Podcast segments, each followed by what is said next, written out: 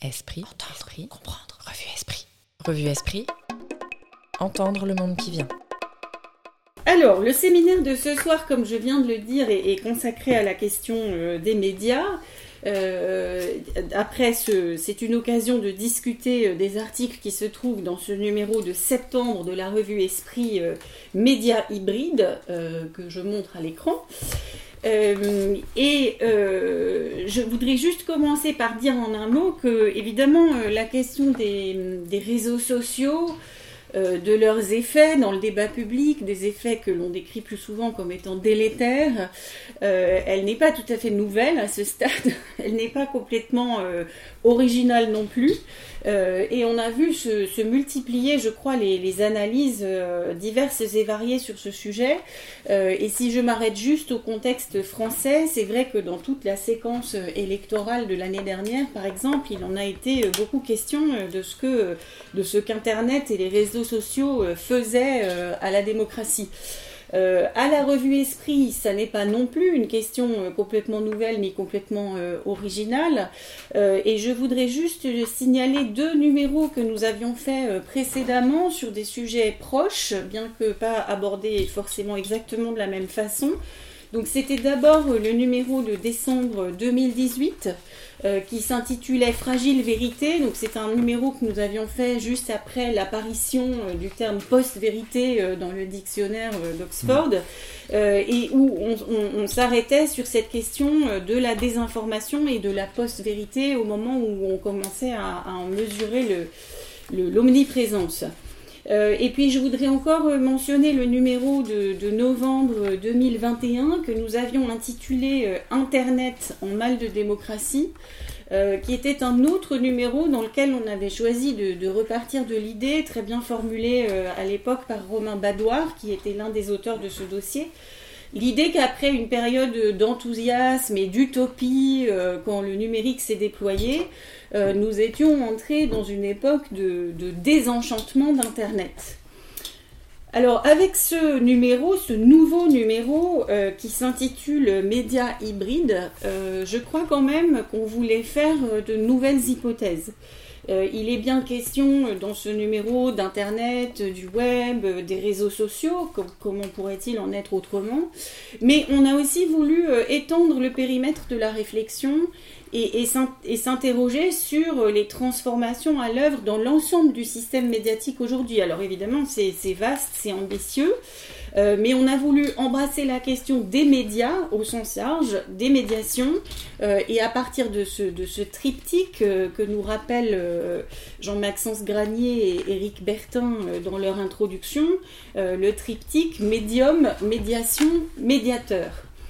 Alors pour éclairer ces nouvelles hypothèses ce soir et pour pouvoir en discuter avec les internautes qui nous écoutent, euh, nous avons la chance d'être accompagnés donc des deux coordinateurs du dossier, Jean-Maxence Granier et Éric Bertin, que, que je remercie euh, et de leur travail sur ce dossier et d'être là euh, avec nous ce soir, et puis de deux auteurs du dossier également, Nathalie Sonac et Dominique Boulier, que je remercie également de leurs articles et de leur présence. Euh, pour euh, présenter rapidement nos auteurs, euh, Éric Bertin est sémioticien, il est chercheur associé au Centre de recherche sémiotique de l'Université de Limoges. Il est chargé de cours à Sciences Po et il a dirigé récemment avec Driss Ablali un ouvrage intitulé Sociabilité numérique. paru chez Academia en 2020 et il a également une activité de conseil dans le domaine des médias une activité de conseil parfois euh, menée euh, en partenariat, me semble-t-il, Absolument. voilà, euh, avec Jean-Maxence Granier, qui est également sémioticien. En fait, c'est un peu intimidant de ne pas être sémioticien ce C'est soir ça. autour de la table. Euh, mais C'est on très, est, c'est très rare. on est quand même ce- deux, ce- je crois. Voilà. Euh, Jean-Maxence Granier, donc, euh, est sémioticien, je le disais. Il a fondé euh, un cabinet d'études et de conseils euh, qui s'appelle Think Out et qui est spécialisé notamment dans les médias. Absolument. Euh, Dominique Boulier, donc, qui euh, est, est avec nous depuis sa- son bureau, est sociologue, professeur des universités à Sciences Po. Il est chercheur au Centre d'études européennes et de politique comparée. Et il est notamment l'auteur de Comment sortir de l'emprise des réseaux sociaux, paru chez Le Passeur en 2020. et Nathalie Sonac, last but not least, est professeure en sciences de l'information et de la communication quand même, donc c'est tout aussi intimidant. Donc il y a vraiment plus que moi qui ne soit pas du tout spécialiste du sujet ce soir. Euh, à l'université euh, Panthéon-Sorbonne, elle est chercheuse. Panthéon-Assas. À Panthéon-Assas, pardon. Il me manquait. Oula. Oula. Oula. À l'université Panthéon-Assas, elle est chercheuse au Centre d'analyse et de recherche interdisciplinaire sur les médias. Et elle a notamment publié avec Jean Gabsevich L'industrie des médias à l'ère numérique. Euh, alors, merci encore d'être avec nous. Euh, je vous propose donc de commencer par vous poser quelques questions euh, pendant trois quarts d'heure à peu près. ce qui n'empêche pas les gens qui nous écoutent, qui souhaiteraient intervenir, de, de, publier également leurs questions sur le chat. On verra si on arrive à les intermêler aux nôtres. Euh, et puis les entremêler plutôt, on dit en français. Euh, et de toute façon, donc dans un deuxième temps, on gardera un petit temps de questions-réponses euh, avec les participants à ce webinaire.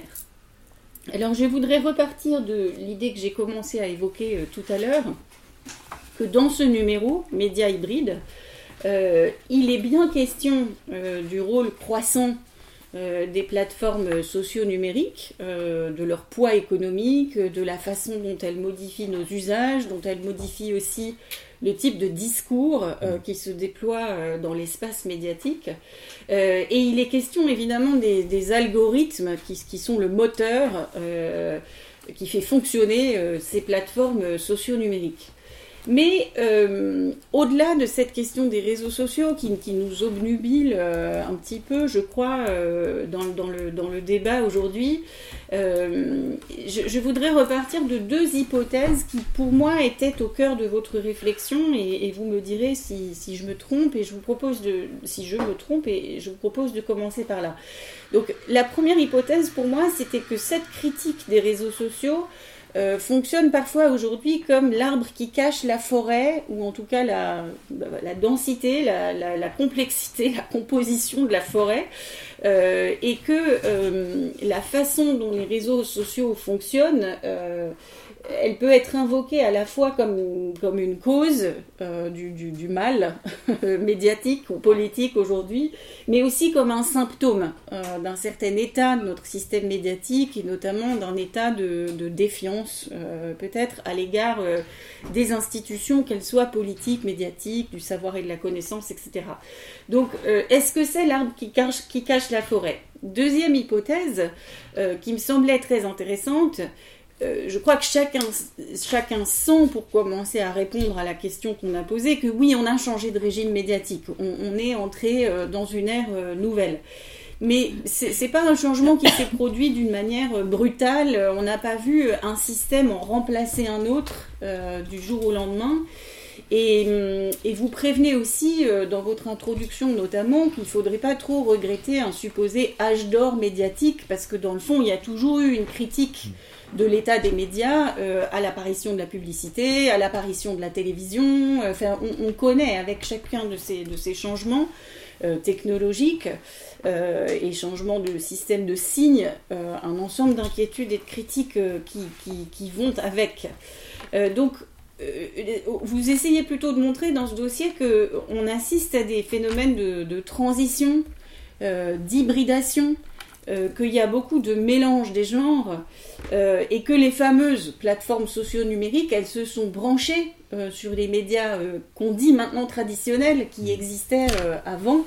Donc la, presse, la télévision, la radio, pour ne nommer qu'elles, et que c'est plutôt la façon dont tout ça fonctionne ensemble qu'il faut essayer de comprendre aujourd'hui.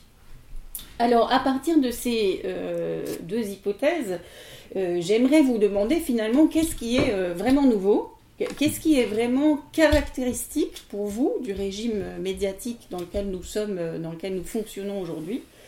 Et puis il y aurait peut-être beaucoup de réponses à cette question, mais donc peut-être je vais vous demander de vous arrêter sur une ou deux caractéristiques qui vous semblent vraiment définir l'état actuel du système médiatique Et donc, qu'est-ce qui finalement a toujours existé, mais qu'est-ce qui constitue pour vous un, vrai changement aujourd'hui? Alors Nathalie Sonac, comme c'est vous qui aviez ouvert le dossier avec cet article sur les transformations à l'œuvre dans l'économie des médias finalement, j'aimerais me, tourner vers vous pour commencer. Euh, donc dans ce texte qui est consacré à la, puissance médiatique euh, des GAFAM, euh, vous dites à la fois que l'économie des médias est en quelque sorte l'ancêtre de l'économie des plateformes, que si on veut comprendre aujourd'hui quelle est cette économie des plateformes, on peut chercher dans la façon dont l'économie des médias s'est développée depuis le 19e siècle, on va dire. mais vous dites aussi qu'on assiste à une triple révolution. Alors, est-ce que je peux vous demander, et puis on n'aura pas le temps de tout dire, mais qu'est-ce qui a toujours déjà été là et qu'est-ce qui est vraiment nouveau aujourd'hui dans cette économie des médias? Donc, euh, bah, merci déjà pour votre euh, invitation et merci à, Eric et, Jean-Maxence de m'avoir permis de participer à ce, très beau numéro et puis d'avoir pu euh, finalement se soumettre à la question de quelles sont les transformations économiques effectivement qui, sont relativement complexes. Je dirais peut-être, je vais presque inverser ma, ma réponse pour arriver à votre pour arriver peut-être à un point, c'est-à-dire, euh, comme j'ai pu intituler Trois révolutions pour une métamorphose, je crois que c'est d'abord l'imbrication vraiment de, trois révolutions euh, qui, euh, qui nous conduisent finalement à ce qui se passe aujourd'hui et, la position hégémonique qu'occupent aujourd'hui les, les, plateformes. C'est à la fois évidemment une révolution technologique, hein, si on regarde en 15 ans le nombre de vecteurs de diffusion, si je ne zoome que sur le secteur de, la télévision, entre l'antenne hertzienne râteau à, la TNT, l'arrivée du câble, du satellite, de l'IPTV, de la fibre. Aujourd'hui, finalement, on a une myriade de possibilités euh, d'accéder à, l'information et ça, ça a été permis par effectivement la révolution du numérique, la, révolution, le croisement, la convergence de l'informatique, euh, des, médias, des nouvelles technologies de l'information, de la communication pour aller vraiment très vite et on aura évidemment l'occasion d'entrer dans les détails. Ça, ça va s'imbriquer avec une révolution économique qui, celle-ci, voit finalement arriver depuis une dizaine d'années ou une quinzaine d'années, grâce justement à ces nouvelles technologies, l'arrivée de nouveaux acteurs dans le secteur des, médias qui étaient vraiment pensés, organisés, surtout en silo. Donc on avait la presse d'un côté, la radio, le cinéma, l'affichage, euh, des médias, euh, des, médias qui étaient euh, vraiment dits aujourd'hui effectivement, comme vous le disiez, traditionnels ou historiques, les cinq grands médias, et puis le numérique arrive tel une lame de fond et qui permet vraiment une transversalité ou avec un mélange possible hein, du son, de l'image, du texte, de la, de, la vidéo en même temps sur le même support si j'ose dire. Et là, ça permet l'arrivée de, nouveaux acteurs qui sont euh, les plateformes de partage de, de vidéos, euh, les réseaux sociaux, euh, les plateformes numériques ou, encore ce qu'on appelle les GAFA, donc Google, Apple, Facebook et Amazon. Cette arrivée de nouveaux acteurs qui ont une autre puissance économique, une autre puissance financière, et qui pour certains sont issus euh, de ce monde du numérique, et eh ben, vient comme ça en confrontation, en concurrence frontale, directe et indirecte, avec les acteurs installés. Puis enfin une troisième révolution, qui, qui est une révolution dite d'usage, où là on voit totalement en l'espace de 10 ans, il y a beaucoup de papiers extrêmement intéressants qui ont été réalisés euh, dessus. Je pense euh, notamment à une, une étude qui a été réalisée par le ministère de la Culture, puisque c'est le suivi des 50 ans des pratiques, euh, des, pratiques culturelles, et on a vraiment un basculement depuis 10 ans on voit l'émergence finalement de ces pratiques culturelles numériques, et c'est très fort et très vrai chez les, jeunes générations, évidemment. Donc ce, cette, finalement, cette imbrication de ces, trois mouvements, euh, nous conduisent à, aujourd'hui ce qu'on appelle vraiment une transformation complète euh, de l'espace médiatique. Alors l'autre point qui me semble important dans ce que, vous disiez, c'est que finalement, si je regarde, puisque mon domaine, je suis entouré de sémiologues et sociologues, donc je suis l'économiste de, de, service. Si on regarde le modèle économique vraiment des médias traditionnels, hein, on remonte à Émile de Girardin en 1836, où on voit très rapidement finalement, euh, quand la presse s'est industrialisée, la nécessité, pour plusieurs raisons, euh, d'aller chercher une autre source de financement que la seule vente à des lecteurs, soit euh, en kiosque, soit par abonnement. tout simple pour, plusieurs raisons. En tout cas, pour une première raison, c'est que si on veut avoir un large accès à l'information pour tous, eh bien, plus, le prix est faible, plus on tend vers la gratuité, et on y reviendra puisque c'est le modèle central des plateformes, plus le prix est faible, eh plus évidemment il est accessible au plus grand nombre. Seulement, ça coûte très cher de fabriquer de l'information, de la traiter, de la hiérarchiser, et d'avoir une information dite de qualité. Et pour avoir euh, finalement suffisamment de ressources, de financement pour pouvoir euh, financer des journalistes, faire faire des enquêtes, avoir du beau papier à l'époque, eh bien tous ces coûts de production sont très élevés, ce qu'on appelle les coûts fixes de production. Et donc le seul moyen de couvrir euh, ces coûts fixes de production, c'est d'avoir une taille de marché qui est suffisante. Or, si vous n'avez pas une taille de marché suffisante, c'est-à-dire un nombre de téléspectateurs, ou en l'occurrence de, lecteurs à l'époque pour de Émile de Gérardin, eh bien c'est d'aller chercher une seconde source de financement qui est la publicité. Et cette source de financement, ce qu'on appelle aujourd'hui, alors depuis les années 2000, les économistes industriels dont je fais partie euh, ont appelé, ce qu'on appelle les, les two-sided markets, ou des marchés à deux versants. Finalement, votre média s'apparente à une plateforme de rencontre entre d'un côté des lecteurs, des consommateurs, des téléspectateurs qui se tournent vers la plateforme pour accéder à de l'information, à du divertissement, à de la culture, à des papiers qui les intéressent, et de l'autre côté d'un autre versant du marché, vous avez un autre groupe d'acteurs qui sont les annonceurs et qui eux vont acheter euh, l'espace publicitaire, donc du temps de diffusion publicitaire pour euh, les médias audiovisuels et puis de, l'achat d'espace classiquement publicitaire pour, euh, pour faire la promotion de leurs propres produits. Et finalement, le média est une sorte de correspondance, de plateforme de rencontre entre ces groupes d'agents. Mmh. Et ce modèle-là, qui est le modèle traditionnel, une fois encore, de la presse écrite, et qui est devenu celui de la radio, de la télévision, alors soit on paye une petite un prix, euh, mais le prix ne couvre pas le coût de production, donc euh, on a vraiment deux sources de financement euh, quand on est média, soit carrément c'est totalement gratuit, c'est-à-dire que on utilise le terme en économie d'un lecteur, d'un consommateur totalement subventionné finalement par l'annonceur, puisque le, consommateur n'a rien à débourser pour accéder à l'information. En revanche, c'est l'annonceur qui le prend en charge et qui achète l'espace publicitaire. Eh bien ce modèle-là, il est totalement identique à celui des plateformes. Euh, finalement, qui euh, soit des plateformes de curation qui ne fabriquent pas du contenu, mais tout simplement le met à disposition sur une plateforme et chacun des deux groupes se retrouve, donc euh, nos consommateurs, lecteurs, téléspectateurs, et de le groupe nos annonceurs, qui se retrouvent sur cette plateforme, soit les plateformes fabriquent en plus du contenu, soit donnent accès à des contenus des éditeurs tiers qui génèrent évidemment toute une série de, questions de partage de la valeur, de droits, de droits voisins, euh, euh, sur lesquels nous, nous reviendrons. Mais c'est finalement euh, assez intéressant de voir que le modèle de base demeure, celui des médias traditionnels demeure, en revanche, plongé dans l'univers du numérique, mais il est très largement amplifié parce que ces acteurs-là sont complètement en digital, ont accès à un myriade de données que sont celles des, des, des, consommateurs, et ils vont utiliser des algorithmes que ne peut pas faire le modèle traditionnel, vont utiliser des algorithmes, vont utiliser du, de, de, de l'intelligence artificielle, et eh bien pour pouvoir en fait avoir une très grande connaissance de celui qui consomme et de pouvoir lui adresser finalement soit la bonne information, soit le bon message publicitaire. Mmh. Et c'est redoutable dans l'univers du numérique, puisque les lois du, numérique, hein, les lois Reed, les lois McAfee, sont, sont, sont des lois euh, qui, qui, conduisent finalement à avoir une, une amplification extraordinaire mmh. des effets de réseau générés classiquement euh, par le modèle euh, traditionnel de, des médias, mais dans, plongés dans l'univers du numérique, ces effets de réseau sont très largement amplifiés et donc, ça les conduit, euh, ça conduit ces acteurs à, une course en fait, à un effet de taille, hein, cette, course, à la grande taille, parce que plus vous êtes gros, plus vous êtes en capacité de générer des effets de réseau, et plus vous générez des effets de réseau, plus vous êtes gros et plus vous êtes gros. Donc une sorte de mousse énorme, euh, et qui euh, au final conduisent à ce que finalement ça soit les plus gros qui mangent tout le reste, et d'où au, final la position hégémonique que peuvent tenir euh, ces grands acteurs que sont, euh, que sont les GAFA dans l'univers des médias. Et là, tombe sur toutes les questions de concentration, de pluralisme, de diversité, de qualité de l'information sur lesquelles avec on cette logique donc du, winner takes all Exactement. Que, que vous décrivez très bien, de concentration à la fois verticale, horizontale. Merci beaucoup. Donc euh, voilà, les, bases sont posées. Donc on voit ce système a toujours existé, mais aussi à quel point il s'accélère, il s'amplifie, euh, il est poussé euh, presque à la, à, la, limite.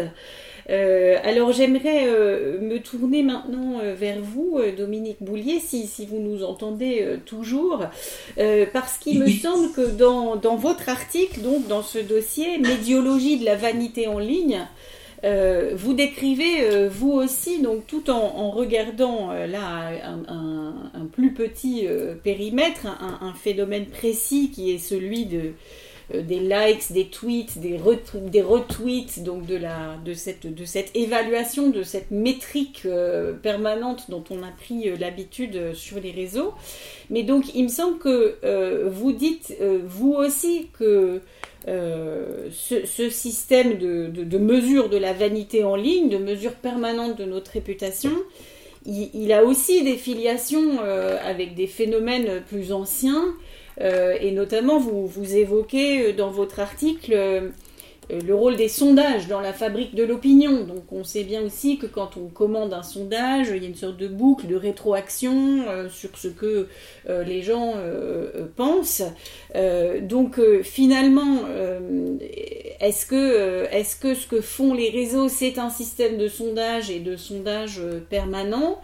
Est-ce qu'on a là aussi plutôt une logique de, continuité avec un effet d'amplification, d'accélération, euh, de réchauffement, vous dites aussi, euh, on y reviendra, ou est-ce que euh, on a quand même à faire un, changement radical? Est-ce que quand même c'est un phénomène qui vous semble représenter une vraie rupture, cette, cette évaluation constante? Alors, si j'ai voulu faire une médiologie, de cette vanité en ligne, c'est précisément pour essayer de se recoller ce que Nathalie Sovac vient de très bien présenter, et puis l'expérience individuelle des utilisateurs, c'est-à-dire de trouver à quel endroit tout cela se convertit, et dans un sens et dans l'autre. C'est-à-dire comment les traces sont exploitées par les plateformes, et de l'autre côté, comment nous recevrons, un utilisateur ordinaire, des signaux qui vont être très importants pour nous positionner et qui vont transformer, c'est mon point de vue, effectivement, notre façon de nous situer dans l'univers médiatique au point de devenir des petits médias nous-mêmes, euh, comme on le dit quelquefois. Alors, le, le, lien que vous suggérez effectivement avec les sondages, je le fais moi-même, mais en réalité, dans le papier, je le fais pour le démentir, c'est-à-dire pour euh, montrer que euh, ce serait une erreur de penser que ces retours systématiques qu'on essaye d'organiser en faisant comme si nous allions chercher un public qui serait là, out there, quelque part, qu'on irait chercher pour, rendre compte de comment il se comporte, ce qu'il pense, etc. Ils sont des, les reins et les âmes, effectivement. En réalité, c'est toujours, on le sait bien du point de vue des sondages, maintenant ça a été bien monté, comment on montrait comment est-ce qu'on construit des questions et on favorise des expressions dans un cadre sémiotique d'ailleurs très particulier qui va produire euh, effectivement un état de l'opinion qui est un artefact qui finit par exister. Il faut aussi le reconnaître, c'est-à-dire que ça finit par avoir une vraie puissance et un effet considérable sur la vie politique, sur nos propres perceptions. Et puis, euh, on est obligé de se dire, ah bah oui, les Français pensent ça. Ah bon, ben voilà, les Français, ça existe quelque part. Bon, effectivement, en réalité, finalement, personne n'a pu les attraper, mais on les a construits comme cela. Or, il y a deux moments qui sont importants sur le plan historique pour comprendre que, de ce point de vue, ce sont deux choses très différentes. Le premier, c'est 1936, quand Gallup euh, met en œuvre opérationnellement les sondages, parce que les sondages, c'est une opération statistique où on extrait effectivement, à part, on, est capable de capter les expressions et les agréger à partir seulement d'un échantillon. C'est quelque chose de, euh, que les statisticiens ont mis 30 ans à accepter. Hein. Et donc on le fait, et il le fait au moment des élections présidentielles où il anticipe la victoire, euh, il prédit la victoire de Roosevelt, et de ce fait, ça fait un, comment dire, un phénomène de, réputation tout à fait extraordinaire et qui d'amplification après et d'usage, d'extension des sondages un peu partout. Mais on voit bien que qu'est-ce qu'on fait quand on fait ces sondages-là, et avec toutes les limites de validité qui statistiquement sont admises et toutes celles qui sont politiquement discutées et discutables, effectivement, euh, en réalité, ça suppose une agrégation d'expressions individuelles très cadrées qui, euh, euh, temporairement, et c'est-à-dire à intervalles très irréguliers d'habitude, parce qu'effectivement, on n'est pas. Ça coûte très cher, hein, le fait, et puis c'est compliqué, etc. Ça suppose du téléphone, par exemple, des choses comme ça, euh, et de la radio, notamment, parce que c'est à partir de la radio qu'on les a construits, c'est-à-dire un système médiatique national qui tente de formater toute une opinion comme nation, si vous voulez. Hein. Ce qui n'est pas le cas des journaux avant, c'est-à-dire qu'ils étaient tous très locaux. Je parle aux États-Unis en particulier, mais c'est valable dans les pays européens aussi. Et à partir de ce moment-là, quand on a ça, on a effectivement une forme de retour sur ce public et on a l'impression que les actions, les stratégies, qu'elles soient marketing ou politiques que l'on met en place, eh bien, on va pouvoir avoir un feedback comme ça. Euh, en réalité, ça s'est vraiment accéléré, indépendamment du numérique. Ça s'est vraiment accéléré, c'est-à-dire que petit à petit, on a commencé à en demander de plus en plus souvent. Et actuellement, on est dans frénésie de sondage incroyable. Il n'y avait jamais eu autant de critiques des sondages, mais il n'y a jamais eu autant de demandes de sondages répétés, répétés, répétés. Bon, ce qui coûte très cher, ce qui fait le bonheur d'un certain nombre d'instituts, tant mieux pour eux, mais qui, au bout du compte, euh, et quelquefois qui devient de plus en plus robuste aussi, hein, il faut le reconnaître, parce que les méthodes se sont améliorées, mais dans d'autres cas, c'est pas toujours c'est pas toujours évident. Hein. On a tendance un peu à rendre euh, crédibles des chiffres qui ne sont pas tout à fait euh, solides, c'est moins qu'on puisse dire, et surtout à ne jamais mentionner toutes les limites de validité de tout cela et les artefacts que constitue cette opinion qui serait tout d'un coup révélée. Alors le problème, c'est que ça, c'est quelque chose qui était dans le monde des médias, les médias ont fait un usage important, puisque c'était lié chez Gallup aussi à la mesure de l'audience. Donc la connaissance de ces méthodes-là, elles étaient directement liées à cette connaissance de l'audience. Et donc les mesures d'audience, elles aussi ont progressé, se sont améliorées, mais avec toujours des limites. Et un médiabat, effectivement, ça a tout à fait des. Et désormais, on a pu penser qu'avec euh, les médias sociaux, nous allions passer à un autre monde qui permettrait d'avoir une mesure permanente, euh, systématique, euh, sans interaction quasiment. C'est-à-dire que vous n'avez plus tous ces biais de façon de poser les questions, etc vous récoltez de la matière première tout à fait pure, hein, du raw data, de la donnée brute, qui n'a aucun sens. Bon. Et donc, à partir de ce moment-là, on, fait ce genre d'opération-là. Mais quand est-ce qu'on commence à le faire pour les médias sociaux? On commence à le faire seulement en 2009. Parce qu'auparavant, nous avons cette époque des médias sociaux, un peu ce que disait euh, Romain Badoir, effectivement, où les médias sociaux dans les années 2000, ça a été une explosion extraordinaire et des utopies de toutes sortes. Et puis, euh, on faisait des apéros Facebook et tout là Bon, d'accord, super sympa, cool. Sauf que, en 2009, qu'est-ce qui change? C'est qu'on commence à monétiser tout ça. Et c'est. Google avait une certaine expérience avec ses AdWords déjà, qui fait ça pour YouTube, qui fait ça, et ensuite c'est Facebook qui le fait, et, ensuite, et en même temps c'est Twitter qui le fait. Tous ces médias sociaux, en 2008-2009, arrivent à monétiser et à trouver la martingale, parce que c'est vraiment une martingale, où effectivement on peut faire payer les marques, mais tout ce qu'on veut, parce que les marques n'ont aucun retour, et de moins en moins, sur la façon dont s'est construite cette mesure. Hein. Elle est totalement artificielle. J'ai fait tout un livre là-dessus sur l'opinion mining pour montrer le côté totalement euh, euh, opaque de l'affaire, mais surtout totalement non fondé euh, statistiquement de tout ça. Et donc, au bout du compte, on se retrouve avec un effet de, euh, comment dire, de, prolifération d'indicateurs qui ne sont pas standardisés en plus. C'est pas comme la mesure d'audience. Vous avez quand même des normes, ça se discute, c'est complètement artificiel, c'est vrai, mais en même temps, tout le monde se met autour de la table pour décider à la fin d'un prix de l'espace publicitaire. C'est une fiction, tout ce que vous voulez, d'accord. Mais au moins, il y a une arène, comme on dit, de débat et de décision. Ce qui n'est pas le cas dans les médias sociaux où chacun fait ce qu'il veut chez lui. Et donc, personne ne peut y aller aller voir ce qui s'y passe, et encore moins maintenant. Ça, va vers l'opacité totale.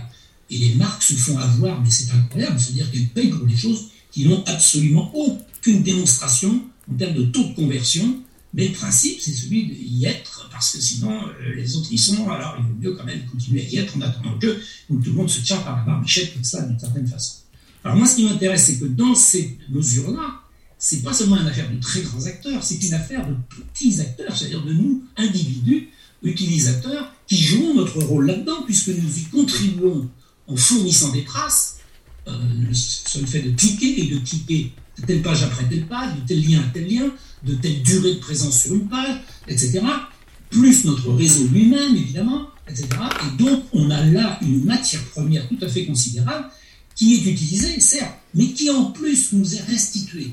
Et donc on se dit, ben voilà, c'est la mesure de l'extension, j'allais dire, de la mesure de l'opinion.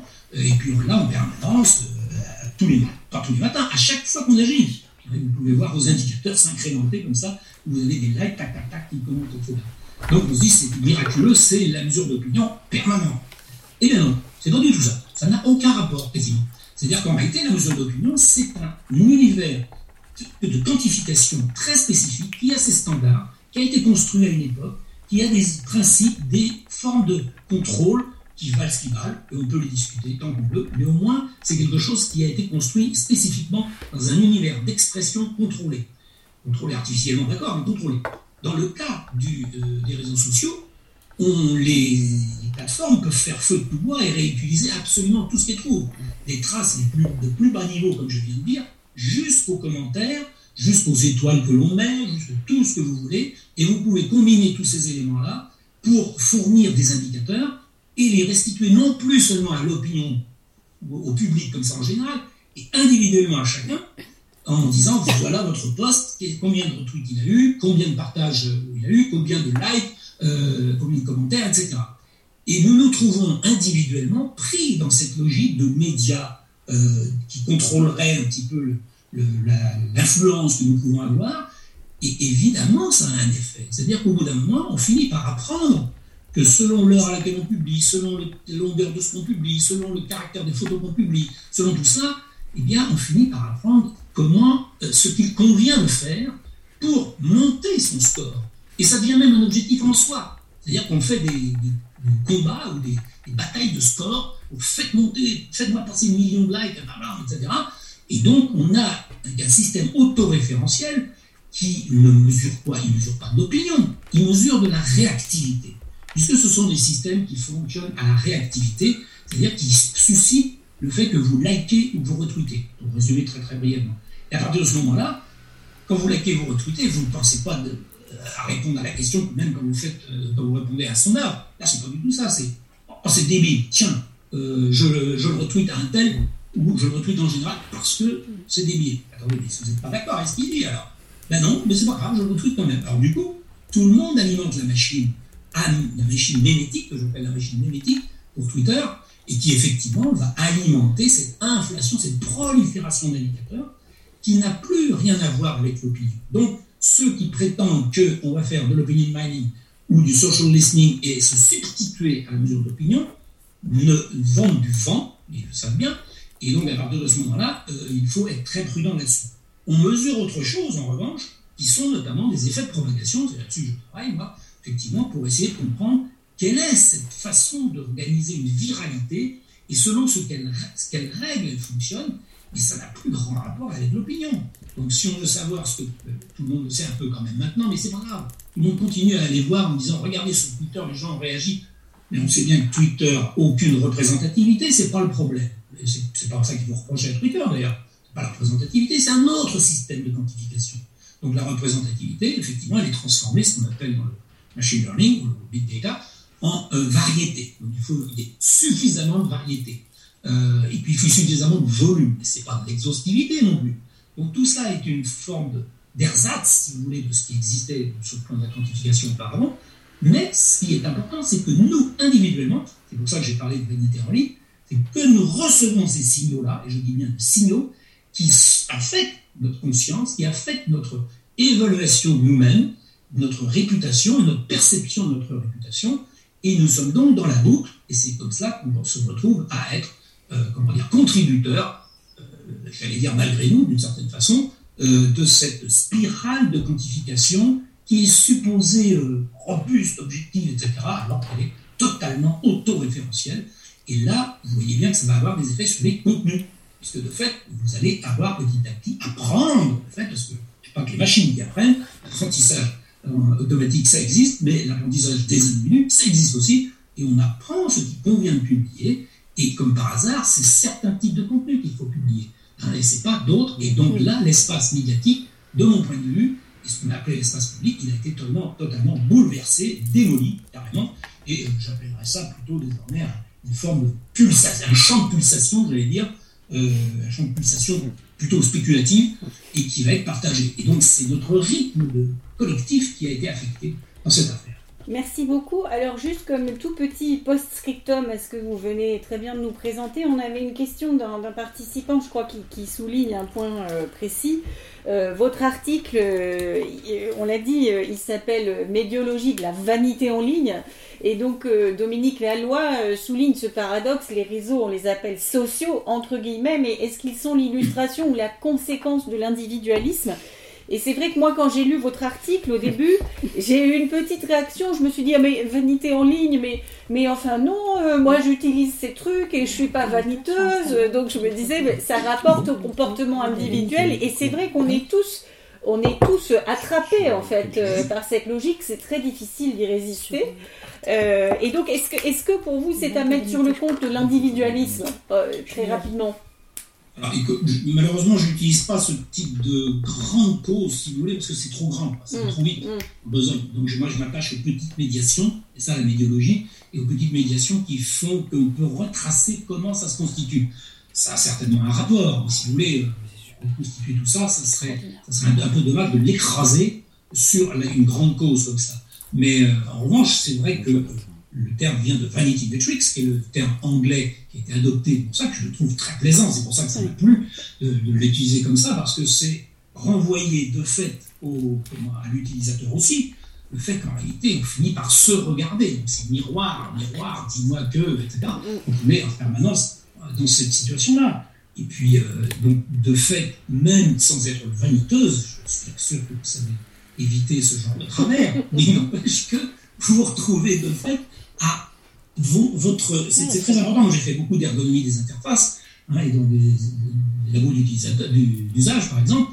Et donc, on voit très bien comment les yeux, l'orientation du regard se focalise très vite sur des signaux euh, bien organisés dans un certain espace. Et donc, avant même que vous alliez voir le titre ou la, comment dire, la, vidéo, vous allez voir que, oh, lui, il a obtenu un temps de like, tant de retweets. Et comment ça se fait? Et moi, j'ai fait un grand tweet sur le même sujet. Un grand tweet, c'est un peu un paradoxe, sur le même sujet. Et j'ai eu que 25 Non, vous voyez, donc vous dites, ah, ah, ah. Et vous apprenez avec ça. Votre, la, composition euh, sémiotique du coup, de l'ensemble de ces signaux-là, elle est très très importante. Hein. C'est ce qu'on appelle la captologie, c'est la capacité à capter notre attention. Et la façon dont tous ces signaux-là sont placés, et leur incrémentation joue un rôle dans le fait que nous ne regardons plus forcément ce qui est publié d'ailleurs, et nous regardons exactement les compteurs s'incrémenter, qu'à ce moment-là, bah, ça fait quelque chose, on le veuille ou non. Même le moins vaniteux des, êtres purs que nous sommes finit par être sensible au fait que c'est quand même mieux d'avoir 1000 euh, retweets que 25. Bon, C'est stupide au bout du compte, parce qu'au bout du compte, vous ne savez absolument rien de qui a retweeté, ça peut être des robots, hein, vous voyez. Euh, mais c'est pas grave. C'est quelque chose qui fait un effet. Et c'est cela qui m'intéresse d'analyser ça. Et là, du coup, on apprend à faire ça et on apprend, je le dirai plus tard, mais c'est effectivement, on apprend aussi à tromper les algorithmes, à faire ce qu'il faut pour obtenir ce type de score. Donc nous sommes dans ce que j'appelle effectivement plutôt une, une fake économique que l'on finit par partager les uns et les autres, ce qui n'est pas un monde très euh, facile à gouverner, c'est moins qu'on puisse dire. Hmm. Merci beaucoup. Euh, alors, on a eu un peu le, grand, le grand paysage, on nous a planté le grand décor, et puis là, on a parlé au contraire de l'expérience de l'utilisateur euh, devant son écran. Euh, et, alors, pour compléter ce, premier tour d'horizon, je, me tourne maintenant vers Éric Bertin et Jean-Maxence Granier, qui ont coécrit et l'introduction et leur, euh, et leur article, euh, l'âge de la polémique, mais on va vous donner la parole quand même plutôt euh, l'un puis l'autre.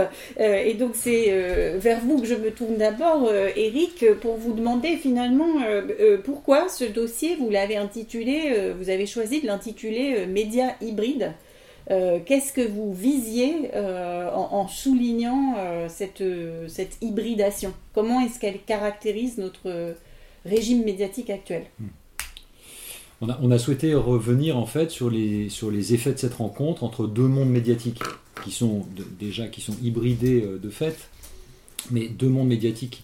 D'un côté le monde euh, des médias traditionnels et l'autre le monde des, médias sociaux. Alors bien sûr ils sont hybridés de fait et leur interdépendance est, euh, maintenant partout, euh, elle, est, actée. Mais ça nous a semblé intéressant euh, d'essayer de revenir sur, l'articulation entre ces deux mondes. Bien sûr, il y a des effets de, continuité dans les changements médiatiques, mais il y a aussi des effets de rupture, ça arrive. Et pour comprendre la complexité de ce paysage qui a été décrit déjà par, par Nathalie et, Dominique, ça nous semblait important de, rétablir des distinctions entre, d'un côté, ce qu'on appelle le monde médiatique traditionnel, qui se définit par quelques critères assez simples, c'est une activité éditoriale, en fait, production d'une valeur ajoutée éditoriale, avec des, codes, des formats médiatiques, des rôles journalistiques, des formats journalistiques, et donc avec un rôle finalement assez clair de médiation de l'information. Hein, une médiation euh, de l'information qui est euh, euh, basée sur une expertise et sur des dispositifs. Et vient se, vient se coller euh, à ce monde médiatique, ce qu'on appelle le monde médiatisant. Alors là, je, fais référence à, euh, aux travaux d'Yves Jeanneret, qui a établi cette, cette distinction. Et euh, le monde médiatisant, en vérité, c'est le, le comment le, le, le monde des plateformes. Donc c'est un monde médiatique qui ne produit pas de valeur ajoutée éditoriale directe, c'est-à-dire qui ne produit pas d'informations propriétaires, mais il équipe aussi bien les sujets collectifs et institutionnels que les sujets individuels, il équipe euh, tout un chacun d'outils euh, pour remédier des informations qui existent par ailleurs dans ce monde médiatique traditionnel. Donc remédier dans le sens d'ajouter un deuxième traitement, Exactement. pas, réparer, hein, on est d'accord. Pas, pas réparer, on n'est pas dans la. On a eu pas dans le... avec notre correctrice en faisant le dossier, donc il s'agit de remédier. Effectivement, euh, remédiation, c'est au sens anglo-saxon, remediation euh, du terme, c'est-à-dire euh, une, une, une, transformation d'un média par un autre. Donc ce monde, médiatisant, qui est surtout le monde euh, des plateformes, donc, ne produit pas directement d'informations propriétaires, encore que on pourrait, euh, on pourrait revenir sur, euh, ce sujet-là, mais il a, en tout, il a la, caractéristique principale d'équiper chacun d'entre nous d'outils d'éditorialisation. C'est-à-dire que chacun a la possibilité d'utiliser des fonctionnalités médiatiques, avec des filtres, euh, des outils de cadrage, de montage, euh, et puis toutes ces fonctionnalités qui ont été évoquées euh, tout à l'heure notamment par, Dominique avec les métriques de la vanité, donc des outils de, mesures quantitatives, de partage, de commentaires, etc. Et alors, je, crois que c'est là en fait qu'il y a un point de rupture. Hein. on parlait des continuités tout à l'heure dans cette hybridation, il y a quand même des points de rupture. Et le point de rupture majeur, je crois, par rapport à, aux évolutions de la presse, euh, notamment que Nathalie a mentionné dans cette une vision un peu, macro de l'histoire de, de l'histoire des médias, le, point de changement principal, c'est que cette, euh, cette industrie médiatisante, elle fait de chacun d'entre nous un agent médiatique. Chacun d'entre nous devient un agent médiatique et il a la, possibilité, il a les outils. C'est comme si on était chacun dans une immense euh, salle de rédaction en open source, en open access. Donc chacun a la possibilité, euh, à travers ces, différents outils, de devenir lui-même un agent médiatique. C'est-à-dire de produire de l'information, on, va revenir dessus sur des, notions de contenu, hein, mais de produire de l'information, euh, de l'éditorialiser, de la diffuser ou tout simplement de remédier, c'est-à-dire de faire circuler des informations existantes. Et là, on a donc le point de convergence principal et d'articulation principale entre le monde des médias traditionnels et ce, monde médiatisant, puisque beaucoup d'entre nous ne produisent pas directement euh, d'informations, mais font circuler euh, des informations existantes. Donc, cette notion d'agent médiatique euh, que, nous sommes tous, euh, elle fait un petit peu écho à ce que disait Dominique tout à l'heure en parlant de, petits médias. Hein. on est chacun, chacun d'entre nous et donc euh, est un agent médiatique, avec évidemment des conséquences majeures, notamment sur le bénéfice que ça apporte à chacun d'entre nous. Pourquoi est-ce qu'on fait ça? Pourquoi est-ce qu'on est poussé à faire ça? Bah, Tout d'abord parce que ça permet à chacun de construire un capital de visibilité, d'entretenir un capital de visibilité et euh, euh, un capital de réputation. Euh, mais ça a aussi une conséquence directe, hein, le fait que on soit tous des agents médiatiques, c'est que ça crée un espèce d'aplatissement du champ médiatique. C'est-à-dire que cette articulation entre des médias traditionnels euh, dont les informations sont remédiées sur euh, l'ensemble des plateformes sociales, eh bien, ça produit plein de contenus hétérogènes. Et quand vous regardez vos fils d'information, hein, quand on est sur, les fils sociaux, en fait, on a une juxtaposition de contenus qui sont hétérogènes. Donc, une bande-annonce d'un film qui est suivie par euh, le contenu d'un influenceur, qui est suivi par euh, euh, un morceau de musique et qui est suivi ensuite par un, clash politique. Donc on est dans un mélange des genres qui est très opposé à ce qu'on avait avec un journal qui a des rubriques Exactement. bien définies, Exactement. une chaîne de télé qui a des émissions, à des horaires fixes. C'est ça. Ça remet en question en fait des principes fondamentaux de distinction et de hiérarchisation de euh, l'information, qui sont euh, au, cœur de, la médiation euh, informationnelle et journalistique. Très bien, alors on, s'arrête là sur ce point pour l'instant, mais on, va y revenir parce que tout, ça est, très lié avec les, différentes évolutions que vous avez pointées dans, vos différents articles, mais je crois qu'on a déjà parlé de circulation, de mettre tout le monde en contact. Euh, et, donc j'aimerais venir à ma, deuxième question qui porte en fait euh, sur la notion de, d'espace public. C'est vrai qu'on tourne autour euh, de cette idée d'un espace public qui de toute façon a toujours été un peu une fiction, mais enfin c'était une fiction qui, qui, était bien utile pour comprendre mm. le type euh, euh, de circulation de l'information, de délibération, de débat, de fabrique de l'opinion et du jugement qui, qui, qui semblait consubstantiel à, à l'existence des démocraties. Et, et c'est vrai que sur ce terme euh, d'espace public, bon, on, on sent bien qu'aujourd'hui l'espace public il s'est déplacé, il s'est déporté euh, mm. vers ces réseaux euh, dits sociaux. Euh, et, l'un d'entre vous, d'ailleurs, euh, je ne sais plus dans quel article c'est, utilise à un moment le, terme d'espace civique numérique.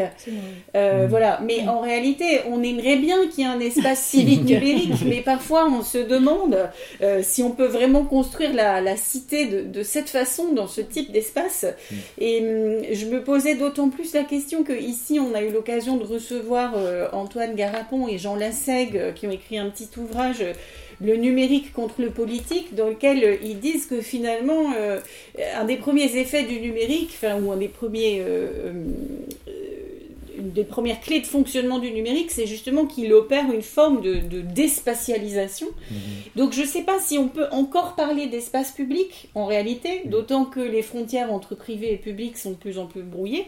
Alors la question semble immense quand je la pose comme ça, mais euh, est-ce que ça vous paraît euh, trop dramatique euh, si je dis que finalement nos usages numériques ont tué le débat public, qu'il n'y a, plus d'espace public, ou en tout cas qu'on est menacé de voir l'espace public se rétrécir puis disparaître? Euh, alors c'est très dramatique hein, ce que je dis, mais il me semble quand même, pour le moment dramatique de cette discussion, que vous alertez chacun dans vos articles sur des menaces euh, précises euh, qui pèsent. Mhm. alors vous vous arrêtez pas forcément sur les mêmes, mais je, voudrais vous interroger chacun sur un type de menace. et puis on, va essayer de répondre pas trop longuement pour aller vers ma troisième question et, et, pouvoir prendre ensuite des questions. Mais donc, si je commence par Dominique Boulier cette fois-ci, euh, j'étais euh, particulièrement intéressée dans votre euh, dans votre article parce que vous faites la comparaison en fait entre ce système de, gestion de la réputation, de mesure d'évaluation de la réputation sur les réseaux sociaux, avec, avec la, la finance et la, et la spéculation, que ce sont en fait des logiques euh, de spéculation. Et vous, donc vous nous avez déjà dit tout à l'heure, fake économie. Donc euh, est-ce que vous pouvez euh, nous réexpliquer ce point? Pourquoi vous dites que ce système d'évaluation ça, ça, ressemble à une ça ressemble à une financiarisation finalement? Oui, alors je, pour rejoindre ce que vous disiez, pour ce que dit Jean Lassègue et puis Antoine Garapon, effectivement, je suis d'accord aussi sur le fait que tout cela est une opération assez systématique contre l'eau politique. C'est-à-dire que c'est des algorithmes qui peuvent organiser notre vie commune euh, en évitant tout ce qui est très embêtant en politique, c'est-à-dire le contradictoire, par exemple. Mm. Donc le contradictoire, c'est la base même du système juridique, du travail des journalistes, de l'enquête de police, du travail des scientifiques, etc. Donc on évacue tout ce qui est contradictoire et on vous propose des énoncés qui se valent ou alors dont on évalue les probabilités de validité et puis voilà, on roule avec ça. Et donc, de ce point de vue-là, notre, ce qu'on appelle l'espace public, à mon avis, il s'est écroulé. Effectivement, il s'est écroulé et il faut composer, mais certainement le recomposer euh, en percevant bien ce qui se passe, parce qu'on continue à partager quelque chose quand même. Et ce qu'on partage, euh, c'est plus, il y a quelqu'un aussi qui en a parlé, mais c'est pas le, c'est plus tellement un espace justement, c'est plutôt un rythme. Et ce rythme-là, il est euh, terrible. C'est-à-dire, il faut qu'on arrive main, à reprendre la main là-dessus, parce que le problème des réseaux sociaux, c'est qu'ils organisent euh, tout le débat et tout le contradictoire, supposé euh, au départ, dans un réseau supposé en, harmonie avec les, notions d'espace public, eh bien là, en réalité, nous n'avons que des réactions. Alors que si je dis du coup que cela, ça a un lien avec la finance, parce que précisément, la finance est habituée à faire. Les traders sont, c'est même plus les traders, ce sont les algos des traders, parce que ce sont même n'arrivent pas à réagir à cette vitesse-là. Je veux dire, ils sont dans l'hyper-réactivité, hein, on appelle ça le trading, l'extrême, disons, au jour le jour, c'est le trading haute fréquence. Euh, mais globalement, ça a entraîné tout le monde, tout le système économique d'ailleurs, petit à petit, y compris les, les, comment, les, tout ce qui est des placements dans des firmes, tout ce qui aurait pu être une époque de long terme.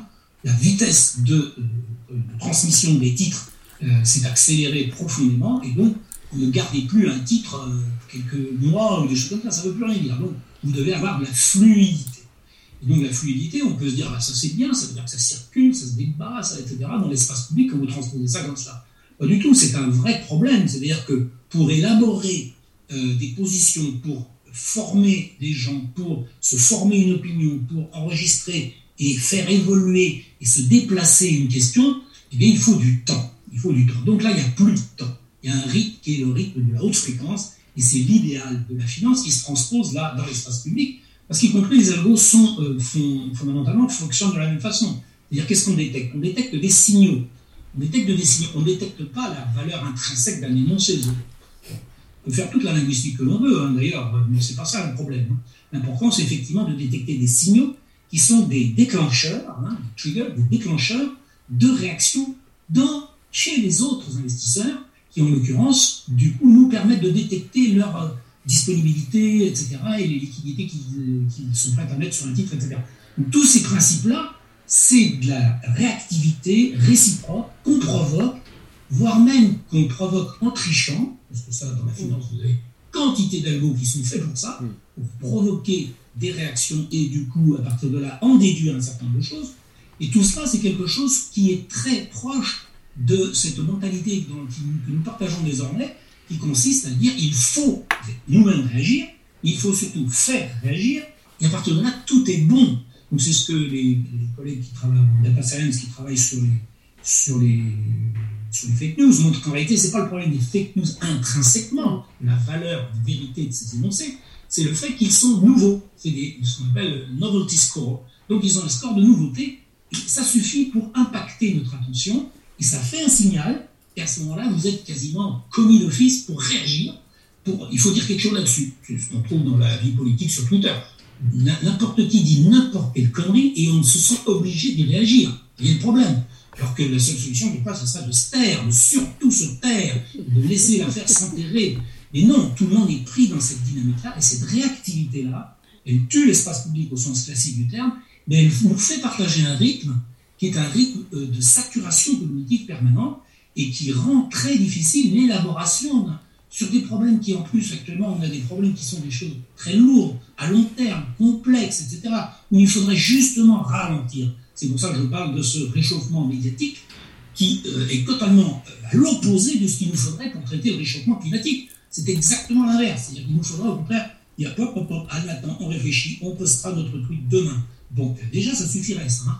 Twitter l'a compris d'ailleurs, hein, parce que maintenant il propose de, dire, euh, il envoie des messages en disant euh, Vous n'avez même pas lu le tweet que vous retweetez, ça serait peut-être bien de le lire avant. Il y en a 60% qui sont retweetés sans être lus. Donc euh, là, il y a quand même un vrai problème. Donc nous sommes là dans une phase où, si vous voulez, le modèle de la réactivité financière, qui est hyper valorisé, donc l'hyper court-termisme, l'hyper, comment dire, haute fréquence comme cela, eh bien, il est transposé dans un monde où il ne devrait pas avoir sa place. Et de fait, ça génère évidemment la propagation, la buzz, et puis la polarisation qu'on évoque après, puisque de toute façon, à ce moment-là, on n'est que dans la réactivité. Vous ne pouvez. Et donc, c'est grave ce qui se passe de ce point de vue-là, parce que sur le plan cognitif comme sur le plan collectif, on va ensemble s'échauffer, comme on dit, effectivement, euh, le climat s'échauffe, ben oui, dans, un stade, si les supporters vont laisser ça monter, bah, ça devient n'importe quoi. Donc on sait comment faire aussi, faire tomber la pression, il y a des méthodes, j'ai écrit un bouquin dessus sur, sur le climat urbain, il y a des méthodes de sécurisation pour faire calmer les esprits. C'est la même chose dans le monde médiatique, mais non, tout le monde veut courir derrière,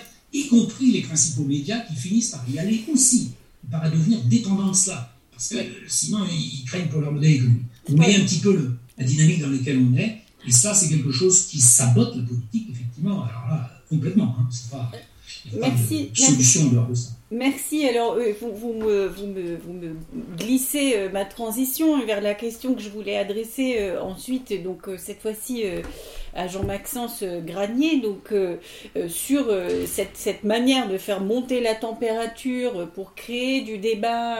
et donc là, dans, dans, votre article, L'âge de la polémique, vous parlez notamment de ce qui se passe plutôt sur les, sur les plateaux télé, donc un média dit traditionnel maintenant, mais on sait aussi que ce qui se passe sur les plateaux télé, c'est relayé par plus ou moins de tweets, de réactions sur Facebook, euh, de d'effets euh, le lendemain. Donc c'est aussi euh, pensé en fonction de ça. Et alors, vous, dans votre article sur l'âge de la polémique, vous nous parlez notamment de ces débats qui, parce qu'ils ne respectent plus les, règles du jeu, sont en fait, c'est plus du vrai débat, c'est du faux débat. Et on a une question ici d'un des participants qui dit, peut-on encore parler de débat quand tous les participants sur un plateau ont la même opinion? Euh, je, pense que ça, ça, fait partie un peu de, ce dont vous nous parlez euh, quand vous décrivez le fonctionnement de certaines émissions de télé notamment et le, et le, le choix de faire, de faire monter la, la pression avec des faux débats. C'est vrai que donc là, c'est dans, dans, notre article, on a choisi de parler à la fois de médias traditionnels et, de médias euh, sociaux et de montrer les, les effets d'écho et, et, et d'influence réciproque. Et euh, Dominique vient de l'évoquer, hein, cette, cette, course euh, en avant, cette course à la réaction, elle est aussi euh, un enjeu pour les médias classiques. Et donc on voit à la fois des plateaux qui ressemble un peu à ce qu'on appelle euh, des bulles euh, informationnelles, c'est-à-dire où, on a l'impression que tout le monde est d'accord, et en général d'accord contre quelque chose, mais enfin sur le plateau tout le monde est d'accord, ou alors des plateaux, on cite des exemples plutôt euh, tirés de, de, de, l'offre de M. Bolloré, et, ou alors des plateaux plutôt vraiment organisés autour de, de, de, la confrontation la, la, plus vive, où on cherche au fond le, le clash Hein, parce que lui-même devient un objet négociable sur euh, ce marché de, des, des, des, transmissions euh, accélérées. Et c'est quelque chose qu'on dit tous dans nos papiers, c'est qu'au fond, cette, cette, cette, économie de l'attention, elle va sélectionner un certain nombre de segments les plus chauds, les plus bouillants, et les mettre en avant. Il y a bien d'autres choses qui circulent, et quelqueusement de, de passionnants, sur les réseaux sociaux, simplement le, le, le jeu viral euh, euh, et, et, cette espèce d'économie euh, narcissique aussi, comme, comme vous l'avez dit, va renforcer hein, cette mise en avant de le plus le plus bouillant, le plus le, le, le, plus émotionnel et aussi le plus clivant. Mais moi, je voudrais revenir à, quelque chose dans, l'histoire des médias, c'est que je pense qu'il y a eu une, utopie au, départ, une utopie originelle du, du web, et euh, plusieurs d'entre nous le disent aussi, euh, je pense au, livre de, Henri Verdier, de Jean-Louis Missical, qui a été euh, recensé par Marc-Olivier Padis. C'est vrai que dans le début du web, on s'est dit, il va se passer quelque chose, et on a parlé de conversation numérique. Et on y a vu, on a oublié tout ça parce que c'est, c'est, éclairé d'une lumière dystopique aujourd'hui, notre conversation le prouve, mais on, on a cru euh, que ça allait changer un peu les choses par rapport à des médias descendants, euh, unidirectionnels, euh, voilà, donc qui créaient peut-être du consensus, mais enfin on était des publics passifs, voilà, et on n'était pas ces agents médiatiques que nous sommes devenus. Et cette promesse, elle, est, elle a été déjouée, en fait. C'est-à-dire que nous n'avons pas véritablement de conversation numérique. On a l'impression d'en avoir, mais à cause du dispositif médiologique tel qu'on l'a décrit, il y a, on pourrait dire qu'il y a des faux débats parce qu'il n'y a, y a plus de débats, mais je dirais que même dans l'espace médiatique, il n'y a pas vraiment de débat. Parce que c'est pas vraiment conversationnel. On, dirait, on, pourrait presque le décrire comme des sortes de monologues mm. qui se croisent, où il y a des petits points d'intersection qui sont euh, potentialisés qui sont euh, justement évalués, mais il n'y a pas vraiment ce qu'on appelle la conversation. Et, euh, c'est vrai que dans les médias classiques, hein, le, débat, où on voit deux personnes s'affronter, bon, c'est une représentation de la confrontation des idées, mais elle est organisée, il y a, y a des temps de parole, à un moment on s'arrête pour laisser parler l'autre. Cette dimension-là, finalement, sur les réseaux sociaux, elle, pourrait l'être, mais elle ne l'est pas. Et moi, je, reprends complètement la formule de, Dominique, c'est-à-dire que c'est la réaction qui l'emporte sur l'interaction. Et l'interaction, ça suppose du deux, de l'altérité, euh, de la temporalité. Et c'est pas du tout d'être d'accord, parce que quelquefois, dans cette critique de la polémicité inhérente aux réseaux sociaux, on pourrait dire, ben derrière, en fait, on voudrait une société plus consensuelle avec des dimensions d'universalité, une raison qui mettrait tout le monde à... C'est pas ça le sujet. La, conflictualité, elle est inhérente à notre démocratie. On quelque part, on en a besoin. Mais simplement, Aujourd'hui, on constate que les réseaux sociaux ne, constituent pas un cadre dans lequel cette conflictualité peut se déployer de manière euh, intéressante, pas forcément pour résoudre le, conflit, mais en tout cas pour le mettre en scène, pour permettre aux acteurs qui le, jouent de se le représenter, et c'est ça qui, euh, constitue une, euh, voilà, une, limite, et je pense malgré tout que dans, dans, certains mouvements, dans, je pense par exemple à des choses très importantes comme MeToo ou, à des outils, hein, on a parlé des civic tech, il y a des lieux, il y a des moments où le numérique joue un rôle euh, positif dans le débat public. Mais euh, mais on pourrait aller, me semble-t-il, beaucoup plus loin. On y, viendra euh, peut-être en conclusion. Et, aujourd'hui, euh, je, pense que à la fois les médias classiques se laissent trop influencer et ne jouent plus suffisamment ce rôle de médiation qui est le leur. Et au fond, cette promesse de conversation numérique, éventuellement conflictuelle, on ne la retrouve pas dans les médias sociaux parce que les paroles se croisent mais ne se rencontrent pas vraiment. Merci beaucoup et, là encore ça me permet de, glisser très naturellement euh, vers, la question que, je voulais adresser à, Nathalie Sonac parce que euh, en regardant donc l'ensemble de ce système médiatique, euh, vous dites vous à la fin de votre article que ce qui vous semble particulièrement menacé c'est le, pluralisme donc c'est une, notion qui là encore est à manier de façon nuancée. Enfin voilà pluralisme ça ne veut pas dire que tout le monde est d'accord. Il y a de la conflictualité, euh, voilà. Euh, et, vous dites aussi la diversité. Donc on a dit un mot des journaux locaux. Euh, vous parlez aussi de, des, différents marchés et, vous montrez comment ces logiques de, concentration extrême en fait conduisent à une période de, surabondance des contenus. Enfin, je ne sais pas si on a déjà eu autant le choix dans les sources d'information, de divertissement, et en même temps une forme de standardisation. C'est comme si plus il y en avait, moins il y a de, diversité. Plus plus il y en a, plus euh, euh, tout se ressemble. Et donc, euh, vous dites, vous, la, menace, le péril là qu'il faut conjurer, c'est c'est la, la, menace sur le pluralisme, la menace sur la diversité, si je vous ai bien lu. Alors, oui, je crois qu'il y a beaucoup de choses qui ont, été dites et qui me donnent aussi envie de, de, rebondir ou, de, répondre en même temps. effectivement, c'est vrai que peut-être juste un, tout petit point, c'est cette bascule du, du passage d'Internet, du web euh, au Web 2.0, c'est-à-dire cette possibilité que tout à chacun a mm. justement de pouvoir interagir, c'était aussi là aussi l'envie, l'espoir euh, que l'on avait, que l'on a mm. toujours, c'est cette capacité à, finalement à s'exprimer et à devenir média. Alors malheureusement avec euh, avec la, la, la, pente et la tangente que ça, que ça a pu prendre, que ça peut prendre, mais qu'on peut quand même récupérer. Mais ça a eu des moments merveilleux. On parle du mouvement MeToo, on parle aussi du printemps arabe, ou ce qui se passe en Iran est quand même assez extraordinaire aussi. Donc Euh, je voudrais pas faire non plus participer, donner l'impression d'être un, vieux machin qui se dit finalement c'était mieux avant. Non, je pense qu'il faut quand même raison garder, mais pour autant, ce, point-là donc de, bascule du web vers le web de zéro, de l'interactivité, finalement, est le point de, ce, média hybride et ce point de, bascule où, et là on en vient à la notion d'espace civil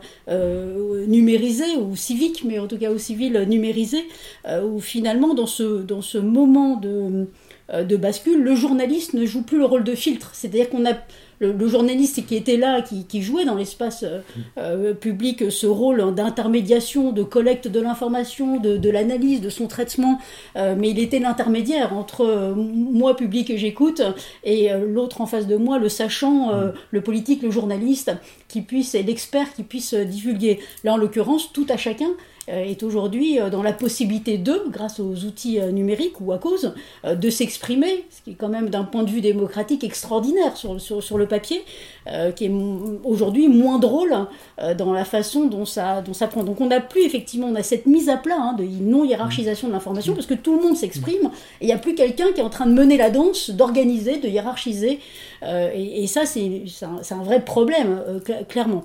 L'autre point que sur cette transformation du monde, moi j'y vois beaucoup, alors évidemment j'ai un prisme économique, mais j'y vois beaucoup finalement comment on bascule de l'économie de l'attention qui est due euh, finalement à cette surabondance euh, d'informations dont parlait Herbert Simon. Donc on est effectivement dans une économie d'attention. Et quels sont les outils pour euh, tenter de nous attirer. et là, j'adore ce que disait à l'instant Dominique Boulier, je n'avais pas bien fait moi ce, lien-là avec, avec la finance.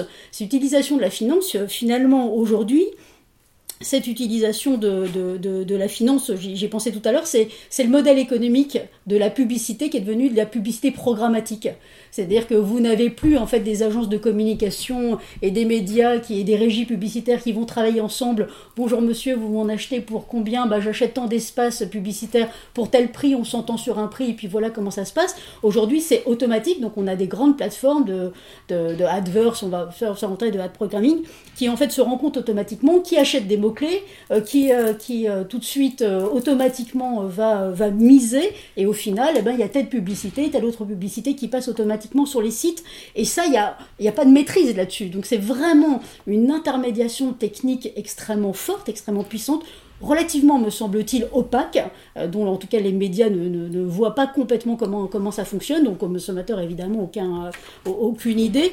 Et finalement, on est dans une gouvernance algorithmique, euh, programmatique, et dans ce marché publicité programmatique, et là j'en reviens à la source, bah, c'est quand même la ressource de revenus principale euh, de nos médias, que ce soit des médias traditionnels ou des médias mm. sociaux, et toujours là-dessus. Et donc on a une économie de, de, l'attention qui est de par une surabondance d'informations, et cette surabondance d'informations, eh bien pour vous pouvoir en donner accès, bah, pour pouvoir la financer, eh bien je vais chercher la publicité. Or, retour à mes amis les GAFA, eh bien c'est eux qui sont en position euh, duopolistique, hein, puisqu'ils sont deux, voire maintenant avec Amazon 3, à, complètement avoir la main mise sur, d'un point de vue technique, déjà la connaissance des outils techniques sur l'achat programmatique, et en même temps, ils sont eux-mêmes euh, acheteurs, donc ils sont vraiment en intégration verticale à tous les étages de la fusée de la publicité, qui est quand même le nerf de la guerre, de là où les, les, les, les médias ben, ont une viabilité. C'est-à-dire que sans argent, euh, sans, argent, on n'a pas une information indépendante. C'est quand même clair de le dire. Donc, euh, très souvent, alors sans faire trop d'incises, mais néanmoins, on parle des fameux milliardaires. Alors, moi, je récuse totalement, je suis archi contre ce point-là. Euh, c'est pas mon point de vue, c'est pas ce qu'on mesure, c'est pas ce qu'on voit, donc je suis vraiment pas, d'accord avec ça.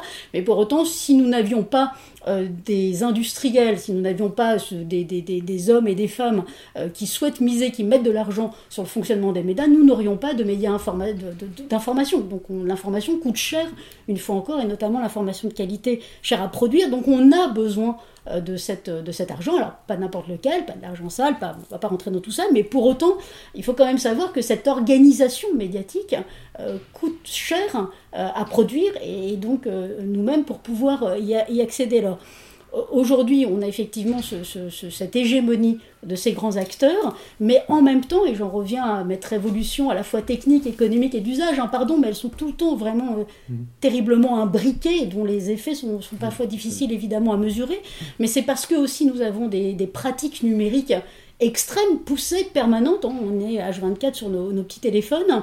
Et donc ces pratiques numériques nous conduisent euh, finalement à consommer beaucoup de médias sociaux et à nous écarter. euh, des médias traditionnels. Et les médias traditionnels, lorsqu'on s'écarte d'eux, eh bien les annonceurs s'en écartent aussi. Donc c'est du fait aussi des pratiques numériques et de l'abandon, entre guillemets, pas toujours, pas par tout le monde, il hein, faut faire très attention, mais pour autant, en tout cas, si on, si on regarde vers les plus jeunes, qui seront les citoyens de demain, les, les cadres et ceux qui vont continuer à, à, produire cette démocratie, ces, jeunes-là, euh, s'ils ne s'informent plus sur les médias traditionnels, eh bien les, les, les euh, annonceurs ne vont plus non plus vers ces médias traditionnels. Dès lors, on observe en fait à la fois une concentration euh, sur, euh, de, ces acteurs dans le monde numérique, mais dans le même temps, le fait que les médias traditionnels soient dans l'obligation de se réorganiser, donc eux-mêmes développent des outils pour tenter bah, de créer des synergies, donc de s'intégrer verticalement justement pour jouer l'effet de taille. Et donc il y a une question de concentration des médias traditionnels qui pose les questions en matière de pluralisme et de diversité. Et puis on a une concentration du marché publicitaire eh bien, qui évince finalement euh, les, les, médias traditionnels. Et on, et ensuite, on se retrouve dans une difficulté où finalement, il y a beaucoup de monde en même temps qui afflue, donc beaucoup de médias qui se font concurrence, et là, je retombe sur euh, le propos de Jean-Maxence à, l'instant, à savoir, finalement, dans cette concurrence extrême, internationale, sauvage, si j'ose dire, puisque la régulation n'est pas encore euh, suffisamment forte, en tout cas à mon sens, eh bien, c'est comment je vais me différencier.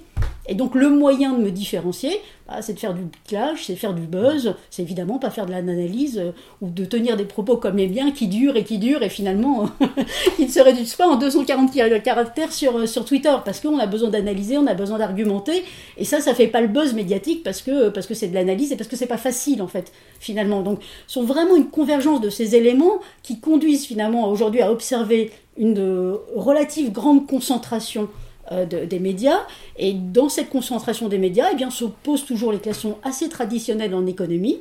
Lorsqu'il y a une concentration des acteurs, eh bien, le problème n'est pas finalement c'est qu'ils soient que quelques-uns, c'est que lorsqu'ils sont que quelques-uns dans le monde euh, de l'opinion, de la fabrique de l'information, eh bien ça risque de conduire inévitablement à une perte en tout cas possible, de diversité et de pluralisme. Et vous voyez, c'est un peu plus complexe que la seule dérivée de la concentration économique, puisque là, on a quand même des outils euh, euh, que la réglementation pose, et de, la preuve, TF1, M6, c'est pour des raisons de régulation, de, de, position dominante, et non pas d'abus, mais de possible position dominante, que cette fusion n'a pas eu lieu. Donc on a bien des règles anti-concentration qui sont en place, mais ça ne résout pas le problème. Oui, oui, et vous, et vous, vous faites bien et vous le rappelez dans votre article, euh, et c'était, c'était particulièrement intéressant à, moi, pour, à lire pour moi aussi euh, en tant que directrice d'une revue, hein, que euh, effectivement tout ça, produire de l'information, de la réflexion, du divertissement de qualité, ça a un coût. Donc il faut bien trouver un modèle économique qui, qui, permet de, de, de couvrir ces coûts. Alors j'ai promis de laisser du temps pour les questions des participants et il est déjà 19 h 15 Donc, euh, je vais peut-être vous poser une dernière question à, tous euh, et donc euh, peut-être vous demander d'y répondre le, plus brièvement possible pour qu'on puisse quand même prendre quelques questions. on a évoqué cette, cette idée qu'on n'est pas dans un système où il n'y a plus de médiation, un système immédiat, mais bien dans un système où il y a des médiations d'un type nouveau, en partie, en grande partie peut-être technique, mais pas seulement. Mais donc on a affaire à des nouvelles médiations. C'est une notion intéressante qui est dans plusieurs articles du dossier. On va pas avoir le temps de la, développer, mais que les, nouvelles médiations euh, appellent des nouvelles euh, régulations. Mhm. Euh, et, peut-être demander à chacun d'entre vous où est-ce que vous situeriez la, la première priorité là, une fois qu'on a compris euh, ou qu'on essaye de saisir euh, la nature de ces nouvelles médiations qui s'opèrent, euh, ou est-ce que vous avez, voilà, à chaque fois que le système médiatique s'est modifié, la régulation s'est modifiée, donc il y a peut-être un petit temps de retard et de rattrapage, mais donc où est-ce que vous trouvez qu'il faut faire porter l'accent d'abord euh, si on veut euh, faire redescendre la température. Euh, donc Dominique Boulier nous parle de, réchauffement médiatique. Mm. Donc peut-être qu'on est dans une transition médiatique. Donc où est-ce que où est-ce qu'il faut agir d'abord dans ce système pour vous pour en améliorer le fonctionnement pour chacun d'entre nous et, pour nous collectivement en tant que démocratie. Alors c'est redoutable parce qu'évidemment c'est une question immense euh, et je vous demande peut-être euh, à, chacun euh, une suggestion de un endroit où mm. vous trouvez qu'il faut mm. principalement faire porter l'attention. Dominique Boulier? Écoutez, dans, le livre que j'ai publié il y a, il y deux ans, dis qu'il y avait quatre démantèlements à prévoir là, je vais en signaler seulement un, puisqu'il faut faire une priorité, c'est le démantèlement du régime de financement qui est la publicité. C'est-à-dire que là, c'est effectivement c'est le point clé c'est ça qui génère le type d'activation de la, du contrôle de l'attention et de sa stimulation. Et pour ça, il faut que les on construise des, des registres publicitaires. Alors soit qu'on se passe de publicité, ce qui est très bien, et d'encourager effectivement la plupart des médias à se construire sans cela, mais on sait que c'est difficile. Mais si on reste dans ce cadre-là, il faut au moins qu'on récupère des régies publicitaires vraiment indépendantes, puisque ce n'est pas le cas désormais, et qu'on ait des systèmes de mesure qui soient aussi indépendants et qu'on puisse discuter de euh, ce dont on parle. Ce qui est le cas des masses médias euh, en général. Et si on fait ça, on va commencer à pouvoir euh, créer des arènes où on débattre de la façon dont on provoque certains comportements collectifs et dont on peut du coup éventuellement les réguler ou pas. Il y aura plein d'autres choses, puisque j'ai évoqué plusieurs démantèlements, mais celui-là, pour moi, c'est le point clé, agir sur la publicité. Or, le RSA, euh, le comment, le RSA, le, le CSA Le digital, le DSA. DSA. Le, DSA, DMA. le, DSA et DMA ne sont pas réellement euh, offensifs là-dessus. C'est qu'on puisse dire. Donc, c'est vraiment très important de, au niveau européen y compris, on a raté une occasion d'y aller un peu plus, mais business is business. Il ne faut pas mettre en cause ce type de ressources et, prévenir euh, ce type de, revenus et empêcher les, les prélèvements de revenus qui sont prévus. Merci beaucoup et d'avoir été si, si concis euh, dans cette proposition. Alors le DSA, le DMA, c'est les deux nouvelles directives européennes. Donc vous, vous insistez aussi, euh, oui règlement. Vous insistez aussi sur ce point, Nathalie Sonac, dans votre article. Alors mais je et, pour vous, alors où est-ce qu'il faut faire euh, Quelle est la priorité? Oui, alors je pense qu'effectivement c'est déjà une, une, avancée intéressante, hein, ce Digital Service Act et Digital Market Act, il y a, parce que derrière il y a cette notion à la fois de de, scinder un peu les plateformes. Il y a celles qui sont vraiment celles qui sont considérées comme systémiques, qui ont plus de 75 millions euh, d'utilisateurs, et dès lors de vraiment de, regarder euh, à la loupe ces acteurs-là avec des obligations autant de, moyens et de résultats. Euh, je pense au cadre de la donnée. Moi, je pense que véritablement, il y a quand même à cadrer la donnée, à réguler la donnée, ce que ne fait pas l'ARCOM, tout simplement parce que la, loi ne lui, lui demande pas, et la nouvelle loi n'a malheureusement pas obligé à un cadre de la donnée et peut-être j'ajouterais un démantèlement, euh, moi carrément, des, GAFA. Je pense qu'ils ont des positions euh, beaucoup trop fortes et le, réchauffement euh, ou le désordre climatique va nous apporter un désordre médiatique pour moi. Vraiment ce réchauffement climatique dont on parlait, et donc réchauffement médiatique de, Dominique Boulier, moi ça va nous conduire, je pense, très fortement au désordre médiatique. Donc il est une urgence absolue de réguler très très fortement ce marché. Hmm. Vous parlez aussi dans votre article d'un indice de puissance numérique et se dire bon voilà si la puissance euh, de puissance médiatique pardon, et quand l'indice de puissance médiatique est trop élevé là il faut vraiment complètement euh, agir.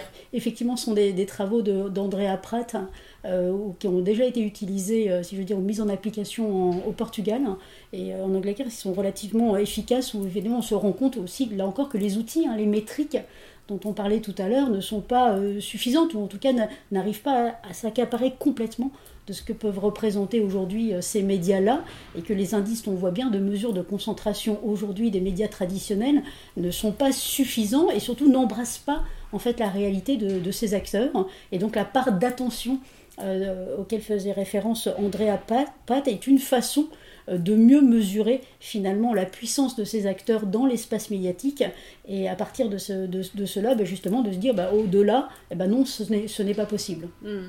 Merci beaucoup. Eric, Bertin Puis Jean-Maxence ou dans l'autre sens je- Eric Euh, ben, moi, je crois qu'il y a un enjeu euh, particulièrement important, de, puisque alors je, je lisais les, les- les commentaires, les suggestions. Effectivement, le- il y a bien sûr que la, la- ce phénomène de contribution généralisée fait partie de la promesse euh, Oui. de- de- que nous a apporté ce, ce- ce monde médiatique qui est en, en- en hybridation. Alors, pour maintenant, comment est-ce qu'on peut réaliser le potentiel de cette promesse? On- Il ne s'agit pas de dire, c'est pas du tout ce qu'on souhaite dire, c'est que d'un côté il y a des, un, un- un- un monde, euh, un âge d'or médiatique, et de l'autre euh, un, un- monde médiatique qui est en, en train de se, de se pervertir. Mais disons que pour réaliser le potentiel de cette, euh, de cette contribution généralisée, je crois qu'il y a un enjeu particulier d'éducation à l'éditorialisation. Puisqu'on a Oui. vu que l'éditorialisation euh, du monde, enfin, disons-le comme ça, qui, qui nous rend, qui nous donne des possibilités euh, immenses d'agir sur les informations qui existent déjà euh, et puis d'en- produire d'autres, a, a évidemment des, euh, des, des avantages et des inconvénients. Et euh, je, pense qu'il y a euh, beaucoup à faire en matière d'éducation, c'est-à-dire de donner. Chacun a les outils, mais les outils, ça ne suffit pas.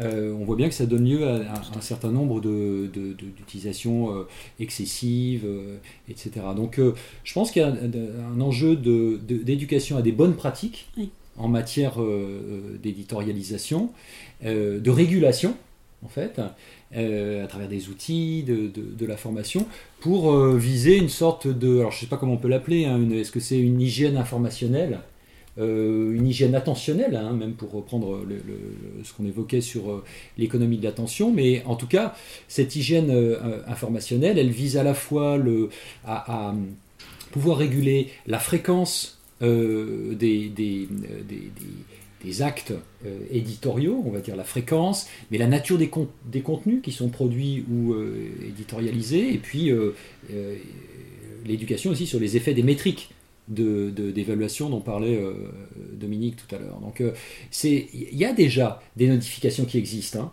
qui vous préviennent que, notamment c'est en cours sur TikTok, qui vous préviennent que vous avez, passé 10 minutes déjà sur le, réseau et que ça serait souhaitable que vous, euh, euh, que vous arrêtiez.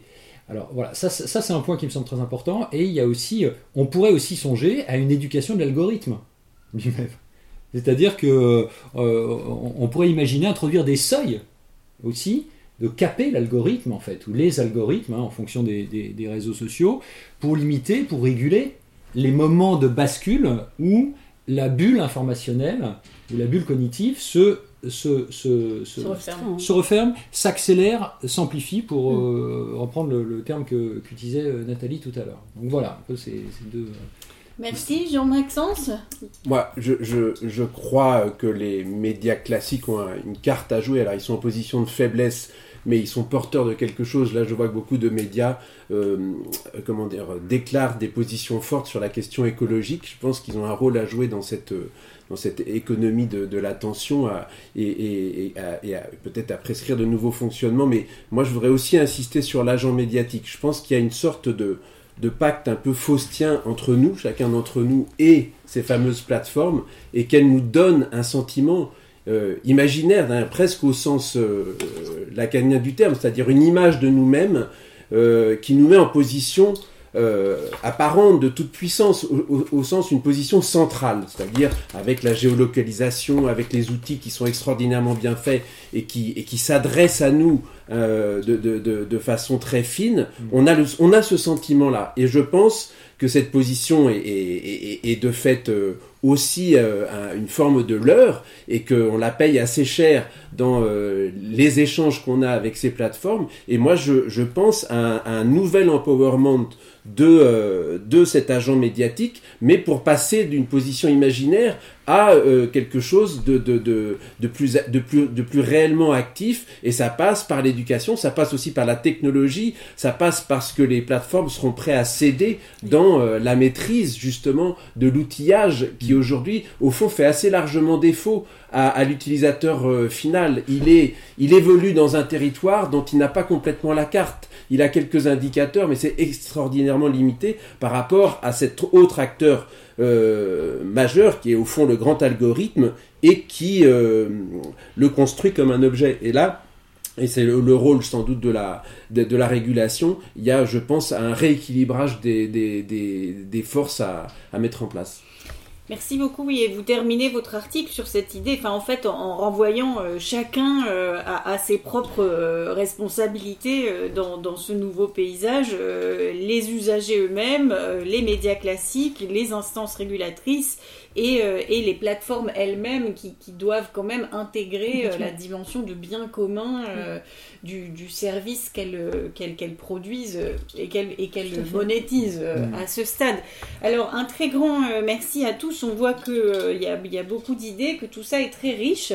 Alors, dans, les, dans le fil de, questions et commentaires, euh, euh, en réalité, je crois qu'il y a. D'abord, je, vois que nos, nos, auditeurs et participants sont eux-mêmes assez savants sur le fonctionnement des médias et donc ils ont fait je ne sais pas dans quelle mesure les uns voient les commentaires des autres, euh, mais je pense qu'on a pu profiter un peu d'une conversation euh, en marge de celle qui mm. avait lieu euh, ici. Est-ce qu'il reste une ou deux questions auxquelles on n'aurait pas du tout répondu dans, le, dans, le, dans le fil? Et je, vois surtout des, des remerciements. je ne vois rien du tout. Peut-être il y a un petit mot, euh, peut-être je vais, ah je vais choisir celle-ci euh, pour, pour terminer. Ah Alors, c'est lentilles, je ne vois rien. voilà, il y a une question en fait sur les, les quotidiens régionaux. Oui. Euh, et c'est vrai que c'est un point que vous soulignez dans votre, dans votre article, le, la disparition entre une information produite localement et les effets de l'abstention ou de la non-participation. Oui, complètement. Il y a des statistiques assez... vraiment des statistiques qui sont assez assez triste et en tout cas extrêmement inquiétante. Et un rapport aux États-Unis qui s'appelle le rapport Stigler, en fait c'était issu du comité Stigler où plusieurs euh, euh, chercheurs euh, se sont, ont vraiment travaillé sur, sur l'incidence que peut avoir le numérique sur les différents secteurs d'activité, en l'occurrence celui des médias. Et ils ont fait une petite analyse, pas, pas, petite d'ailleurs, approfondie de, des journaux locaux aux États-Unis avec euh, véritablement une, une, perte drastique du nombre de journaux locaux, avec euh, quasiment 50% aujourd'hui des comtés qui n'ont plus du tout de, journaux locaux, et, qui, euh, et, donc cette disparité s'accompagne, c'est corrélé hein, à la baisse du nombre de votes. Donc on mmh. s'aperçoit que finalement, plus on va, on n'a pas eu le temps de tout dire bien sûr, mais dans nos pratiques numériques, elles nous éloignent, hein, ces pratiques numériques, de façon générale, une fois encore, il faut faire attention, mais de façon générale, les pratiques numériques nous éloignent de la, de, la consommation, de la production d'informations locales et cette, euh, cette, euh, cette, euh, cette, concentration de la production, parce qu'il y a de moins en moins de journaux, donc les, les, journaux ferment et, et, on voit que les gens vont moins voter. Et, et, et cependant-là est, aussi fait en Europe, hein, au mmh. Royaume-Uni, en Italie, en, en Espagne, où les, les, les, résultats sont assez, assez effrayants. Voilà, et vous nous, il y a aussi cette autre statistique euh, très parlante dans votre article euh, sur le fait que 1% des jeunes Français euh, achètent un titre de presse. Un titre de presse. Donc tout ça doit nous faire réfléchir. Grandes écoles comprises. voilà. universitaires comprises, et moi qui suis enseigne en sciences de l'information et de la communication, a priori on pourrait dire qu'ils seront baignés dans les médias, oui, mais alors vraiment pas dans les médias mmh. traditionnels. Voilà, donc ça c'est une façon un peu en raccourci de, de répondre à la question qu'on posait pour commencer. Avons-nous changé de régime médiatique? Je crois que oui. Voilà, sur des statistiques comme ça, on se dit oui, clairement, euh, mais que tout n'est pas perdu, qu'il y a des choses à faire pour faire fonctionner ce système médiatique d'une manière qui nous semble euh, plus, satisfaisante. Alors, il est l'heure de, terminer euh, ce, séminaire. Alors, évidemment, on n'a pas le temps de tout dire, de poser toutes les questions. J'espère malgré tout que on a, on a répondu à certaines questions de nos participants. je voudrais vous remercier vraiment chaleureusement Dominique Boulier, Jean-Maxence Granier, Nathalie Sonac, Éric Bertin, euh, et renvoyer euh, les, participants au webinaire à vos ouvrages euh, respectifs, à ce que vous avez pu publier sous différentes formes et formats d'ailleurs, parce qu'on trouve aussi euh, des interventions YouTube et radio, et on vous retrouve en podcast, en vidéo, donc euh, tout ça est possible. Euh, et dire encore que cette rencontre a été enregistrée, si vous en aviez loupé quelques morceaux, qu'elle sera disponible sur le site d'Esprit sous forme de podcast dans notre collection euh, L'Esprit du Temps euh, dans les jours qui viennent, dès que nous aurons eu le temps d'y travailler. Et vous renvoyez bien sûr, euh, si tout cela vous semble intéressant, à notre numéro de septembre intitulé Média hybride. Merci encore à tous nos intervenants et participants. Esprit, esprit, entendre, esprit, comprendre. Revue Esprit. Revue Esprit. Entendre le monde qui vient.